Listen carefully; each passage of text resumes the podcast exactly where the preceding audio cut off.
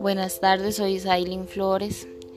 Yo les voy a hablar sobre los cuidados de la voz. Eh, número uno, no hablar en ambientes ruidosos. No se debe hablar sobre un fuerte ruido ambiental, pues es un comportamiento de abuso vocal. El 2. No fumar. El tabaco es un factor irritante para la laringe, pues el humo del tabaco pasa entre las cuerdas vocales y predispone para que aparezcan tanto lesiones benignas, además pólipos. Y número 3, no chillar ni hablar gritando, puesto que es un comportamiento de esfuerzo vocal.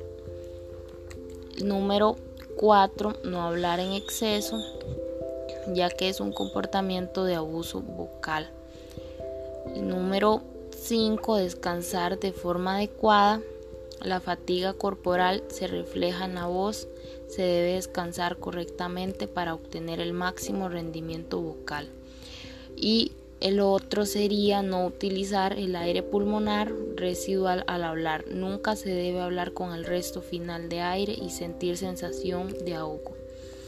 El número 7 sería evitar los irritantes laringios, como el humo y las áreas polvorientas.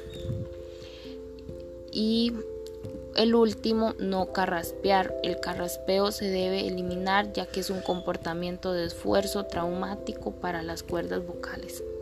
Es todo, gracias.